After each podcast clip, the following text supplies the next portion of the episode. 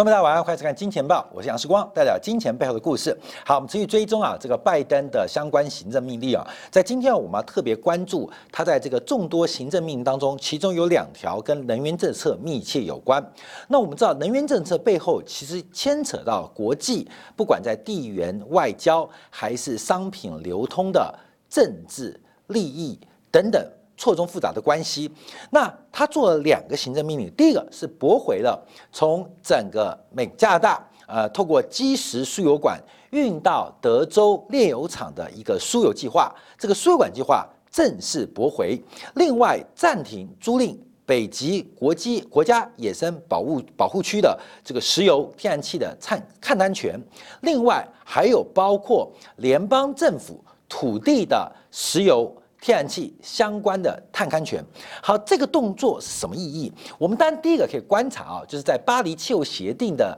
呃期待之下，这个拜登要重回巴黎气候协定，那可能具体的承诺是二零五零年美国的一个碳平衡的一个相关政策，那这是一个绿色环保的发发展啊。可是我认为啊，没有一个利益团体会关心啊关心地球的温室效应，这背后其牵扯到是极大的。美元的变化，这个上一次这样做的人就是美国前前前前前任总统尼克森。怎么说呢？我们先看这两个计划的喊卡啊。第一个是基石输油管，这个基石输油管是从加大这个油砂，就是重油的产压产油大省这个艾伯塔省啊，将油砂原油送到德州的这个墨西哥湾的炼油厂啊，这把重油呃送到这个炼油厂，那进行调和的。制作跟这个炼裂解啊，那每天的石油运输量会高达八十三万桶之多，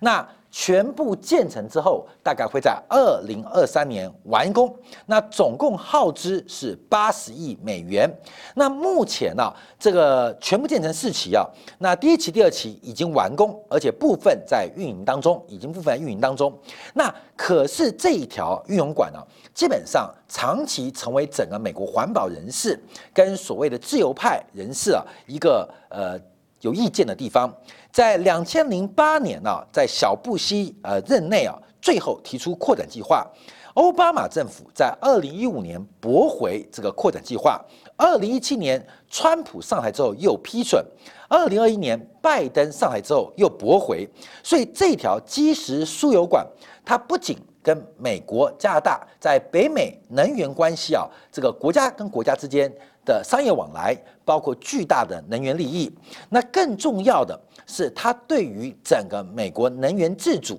美国西德州原油包括了它页岩油，都属于轻油居多，那需要更多的重油来调和。那用重油调和，主要的原因是成本因素，因为加大油砂的重油非常非常的便宜啊，大概只有。这个北海布兰特原油或西德州轻原油的价格的三分之二，甚至只有二分之一，所以引进这个加拿大这个艾伯特省的这个艾伯达省的这个油砂，就是重油啊，基本上会大幅降低美国在墨西哥湾炼油厂的炼解成本，因为目前墨西哥墨西哥湾呢，他们进料当中过去的重油主要是来自于委内瑞拉。但因为委内瑞拉受到美国的这个制裁，所以重油的进口变得非常困难，甚至重油的价格也因此水涨船高，使得很多的炼油厂，它原来在成本的估算当中变得不切实际。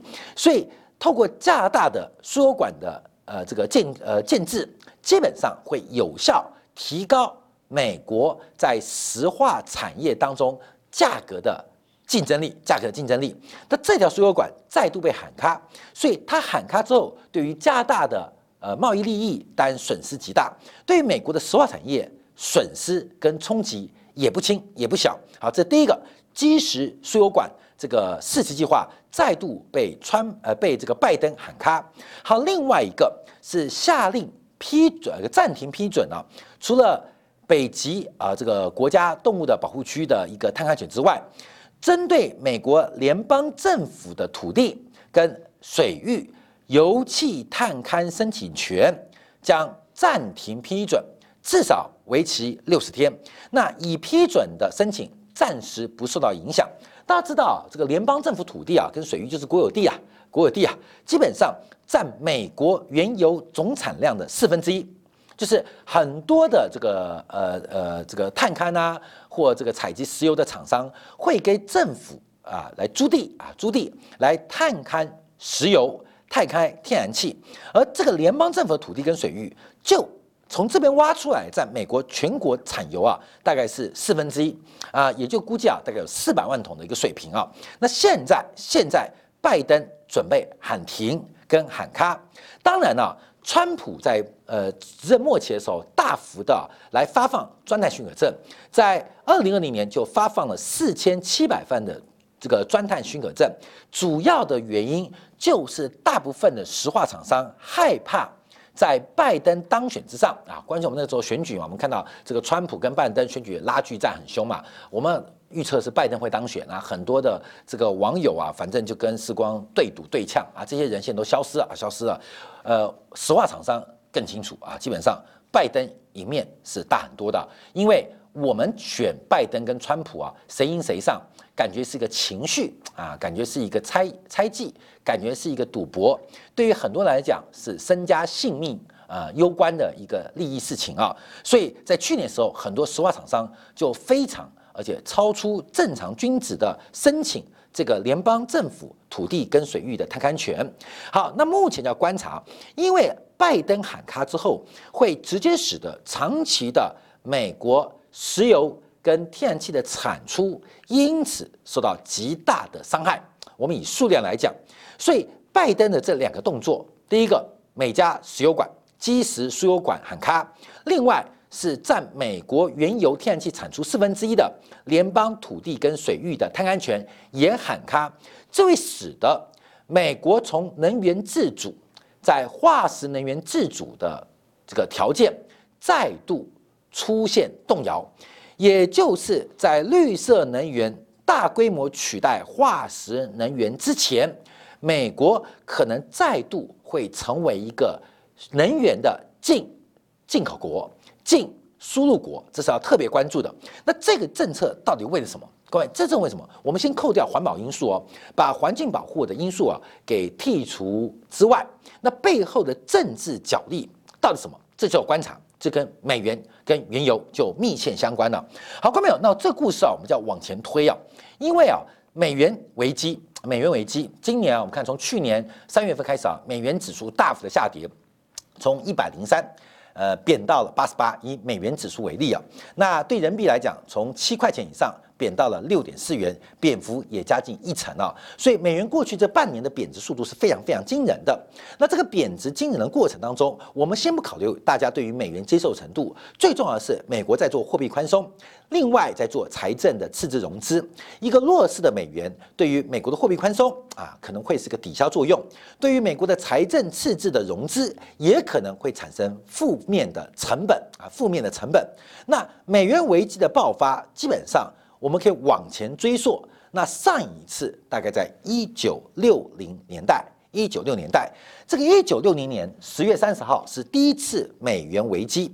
在一九六零年，因为越战的爆发跟扩大，市场大规模的抛售美元、抢购黄金，引发金价的大幅走高。为了阻止美元贬值，当时美国采取了多项的行动，包括了抛售黄金，包括了加税政策，试图来阻挡美元贬值的发展。当时美元是用黄金储备作为货币发行的保证跟储备，就是金本位制度啊，所以第一次遭到狙击是一九六零年十月三十号。那一九六三年七月，甘乃迪政府为了避免美元继续贬值，实施了例行平衡税。对于美国资本市场筹资的外国人，加征了百分之一的利息。另外，在一九六五年又扩大到了银行贷款。那这个我们在之前节目有特别跟大家提醒，这就很像是一九九七年亚洲金融风暴，香港金管局调高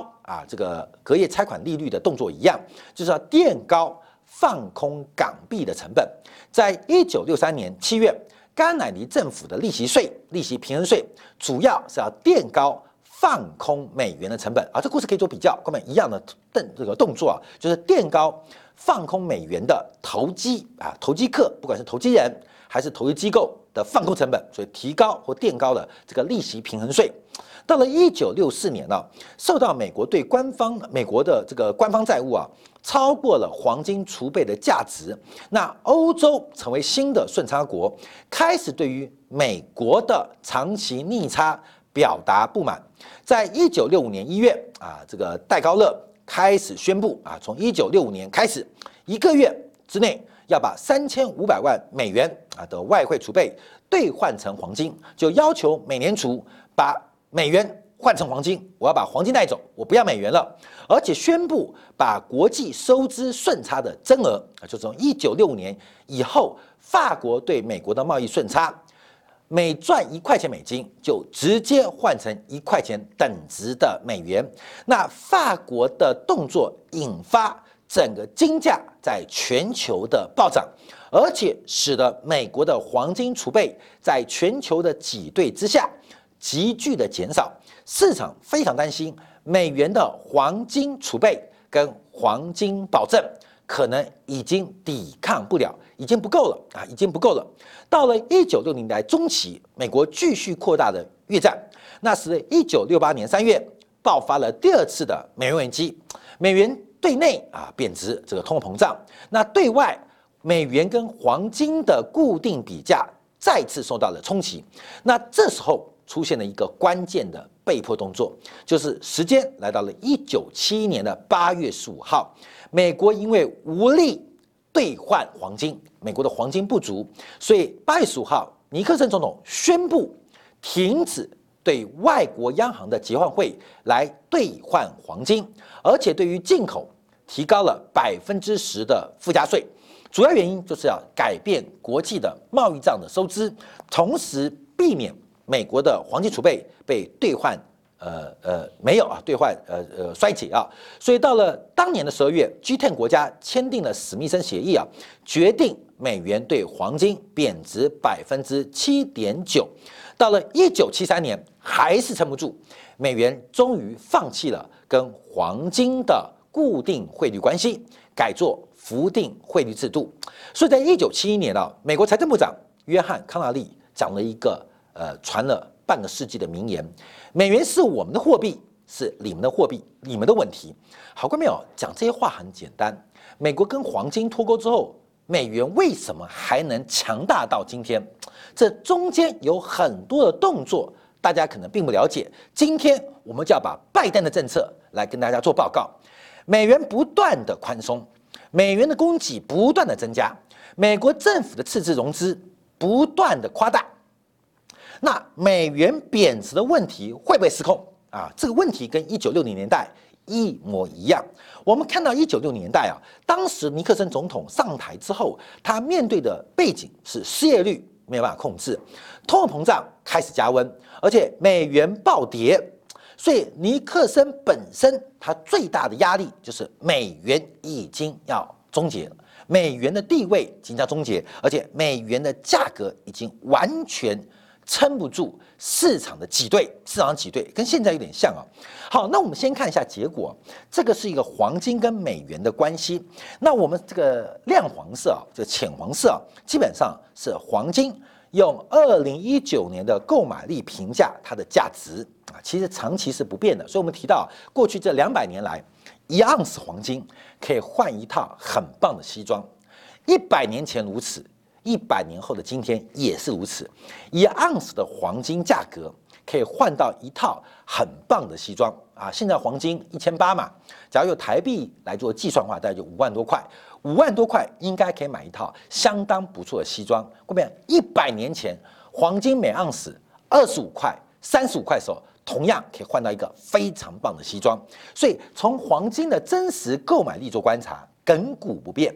黄金的购买力从来没有改变过，可是明目价格就是我们这条呃这个有点呃绿色啊咖啡绿的这个走势啊，这是明目价格。明目价格在一九七一年美元跟黄金脱钩之后，从此一飞冲天。所以这两条现象代表什么意思啊？代表物价上涨的速度跟货币贬值的过程，所以以黄金的购买力，这一百年几乎没有改变过。可是用美元计价，我们看黄金大幅度的走高。那黄金会大幅走高，是因为它的名义价格以美元计价大幅走高，也就代表美元面对全球的商品交换，对于物价来讲是大幅贬值的。好，一个疯狂贬值的货币，为什么能够在今天仍然是世界？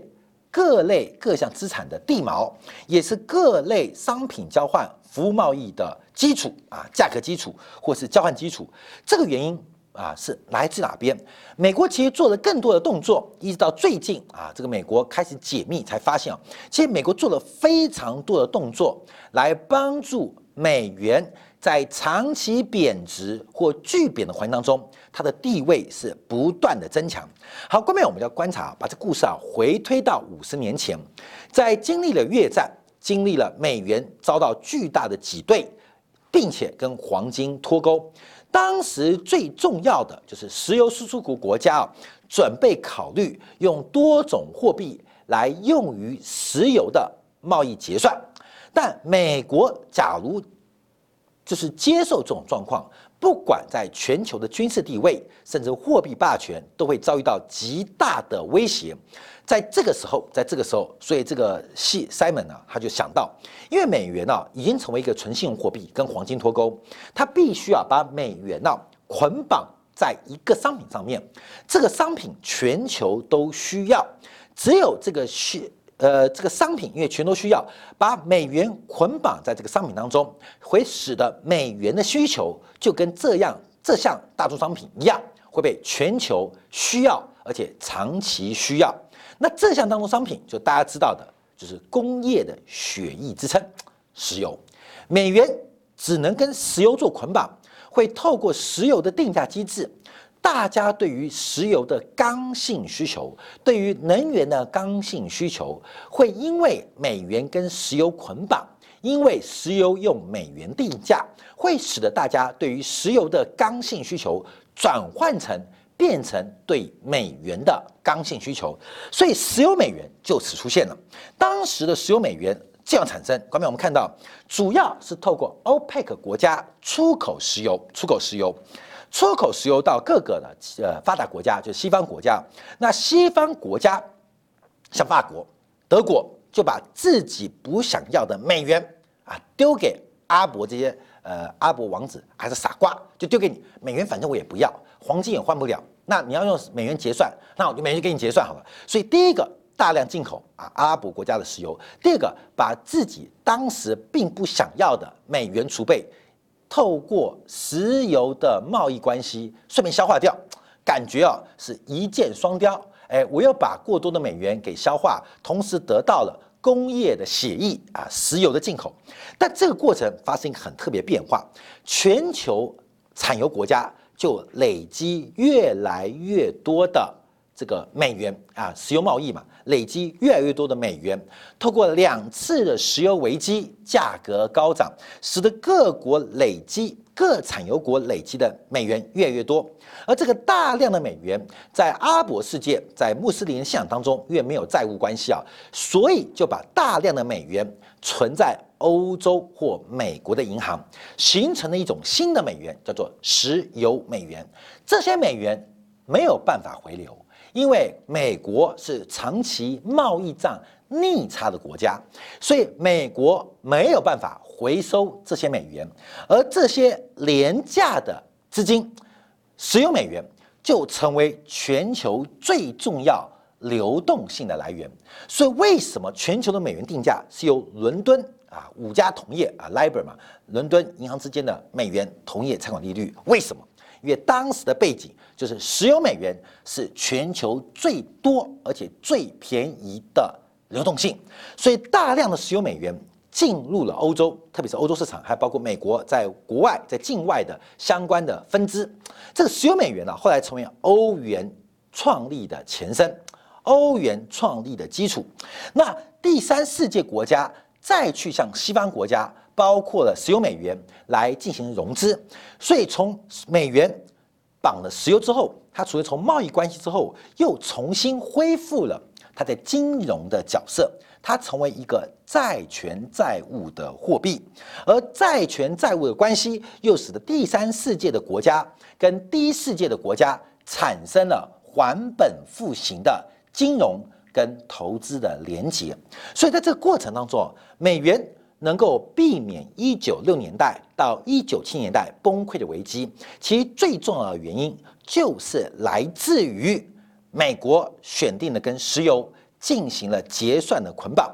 在一九七四年的七月，当时啊，美国已经脱离了金本位，美元地位摇摇欲坠，全球的石油价格不断走高。当时啊，美国的财政部长这个西门啊，跟他的副手这个 Gary 啊，在安德鲁斯空军基地登上了一个早上八点起飞的飞机。那一年，全球遭遇到石油危机，没有人知道美国的财政部长跟他的次长同时要去什么样的地方。因为美国啊，在赎罪日战争啊，为以色列提供军事援助，跟阿拉伯国家产产生了冲突，所以阿拉伯国家对全球产生了呃，订立了石油禁运的政策，导致油价大幅走高。那大家以为啊，这个威廉 Simon 啊，他准备是去欧洲跟中东进行外交上的折冲。事实上，只有当时美国总统尼克森知道，其实威廉 Simon 他主要的目的地。是要去沙地阿伯沙特的海滨城市吉达做四天的停留，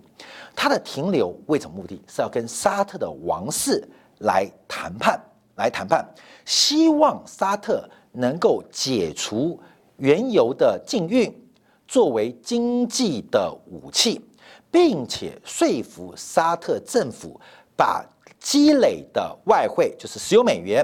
作为美国。最大的赤字融资的来源，就是请沙乌地阿伯的王子跟国王做美国的债权人。哦，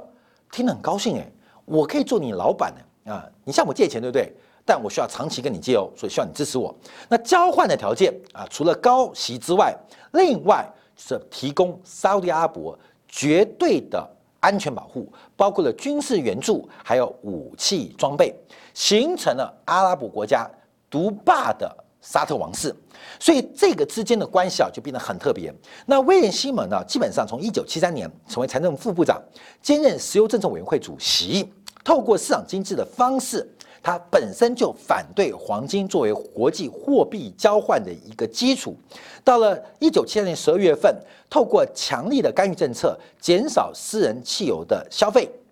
并且啊，采取了社会主义的分配制度。到了十二月底，又限制了每台车每周只能加十加仑汽油的消费限制啊，所以被人称为啊“石油三皇”。他一边压抑美国消费者对石油需求，一方面去沙特阿拉伯做了史上最重要的利益交换。那这个故事啊，一直被延续了非常非常久，被保密啊。到了一九七五年二月份啊，美国财政部长啊，这个跟沙特阿拉伯的货币局达成了协议，并且呈报给当时的国务卿季辛吉，呃，来承诺沙特阿拉伯将会把原油出口多余的储蓄来投资美国政府的债券，替美国政府融资。那另外，美国将会非常大方的。来支持沙地阿伯啊，包括武器、包括军事的协助。其实，在那个年代啊，有非常多台湾的这个军事专家去中东作为阿伯国家的军事顾问，包括了利比亚，包括了沙地阿伯。台湾当时啊，有非常多的这个呃外佣啊，就是去沙地打工，就是现反过来，现在是菲律宾人来我们台湾打工嘛。当时很多台湾的工人、台湾的工程师、台湾的医生。台湾的护士，第一个有政治的支持啊，美国在后面主导嘛，希望台湾也派些人去支持美国。第二个，对于医生、护士、工人、工程师来讲，去沙特阿拉伯赚钱，哇，是赚美金哦。所以在萝卜啊跟棒子的同时驱使之下，台湾有非常多的医生、护士、医疗团队，包括了工程啊，像台湾现在中鼎工程，像早期的荣工处，基本上承担了大量的。阿拉伯世界的一些医疗的援助、工程的建设，还有军事的建议啊，好，这是当时的一个时空背景啊。好，后来我们观察这个事情的发生，这个事件的转折，就让就让美元的地位由为转安，美国选择了一个全球刚性的石油需求，进行了定价机制。过去几年，我们看到美元美国在页油页岩气的一个呃开放之下，技术的突破之下，加上川普的能源政策，导致了美国从能源的进口国，甚至变成能源的出口国。这有利有弊。可是我们看到，成为能源的出口国，感觉会成为一个贸易顺差的项目。甚至可以回收美元，可对于美国利益来讲，回收美元可能是下下之策，因为美元的印制成本非常非常低，如何销售美元，而且让全球的美元能够有更强的需求，才是美国的国家利益。在面对美元贬值不休、贬贬不休的环境当中，面对美元。目前的赤字问题不断的高涨，拜登的两项能源政策，名义上是为了环境保护，为了碳平衡的目标，可是更重要的关系是要维持甚至加强美元的信用跟地位。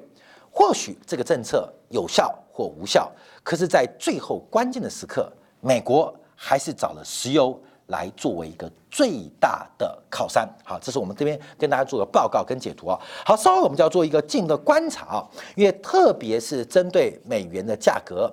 美国提名了一个新的财财政部副部长，就财政部次长，他基本上他的背景是一个华裔的经济学家，终身在美联储来做工作，那他会对于美元产生什么样的一个影响？这个组合拳会有什么样的一个变化？尤其市场上来到了一个绝对的泡沫高点，美元的涨跟跌，美元的升跟贬，会不会诱发自然价格出现转折？我们稍后来做进一步的观察分析。好，感谢大家收看，下周一同一时间晚上八点，杨世光的见报与您再会。